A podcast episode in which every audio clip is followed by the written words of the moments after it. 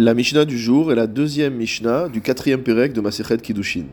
Nous avions vu dans la Mishnah précédente deux catégories de personnes, les Shtukim et les Asufim, que nous n'avions pas définies de manière claire.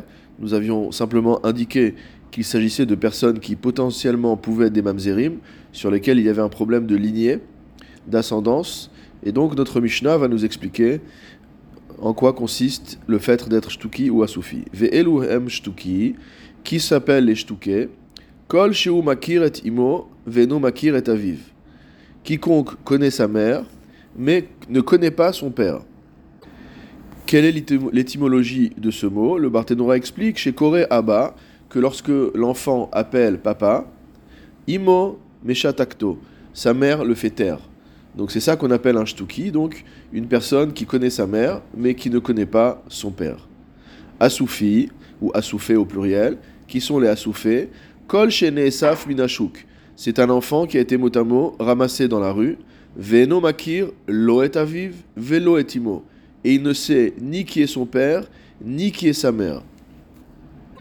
Donc on comprend bien que pour chacune de ces catégories de personnes, on a potentiellement un problème de mamzerout, puisque une femme qui a eu un enfant avec un homme qui n'est pas identifié, potentiellement cet homme peut être un homme euh, qui lui était interdit, et donc avec comme conséquence d'avoir un enfant mamzer. Et pour la soufi, on ne connaît ni le père ni la mère, donc tout est possible. Abba Shaul hayakore lishtuki bduki. Abba Shaul avait l'habitude de désigner le shtuki, donc celui dont on connaît la mère et non pas le père, comme bduki, qui vient du mot livdok, c'est-à-dire vérifier. Pourquoi? Le Barthénois explique chez Bodkin et Imo, car on doit vérifier mot sa mère on doit l'interroger pour pouvoir euh, déterminer quel est le statut de l'enfant.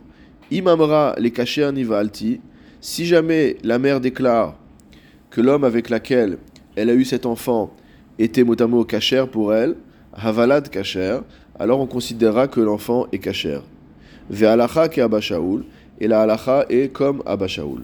C'est-à-dire que la parole de la femme sera digne de foi par rapport à l'identité du père et la halacha va comme Abba Shaul.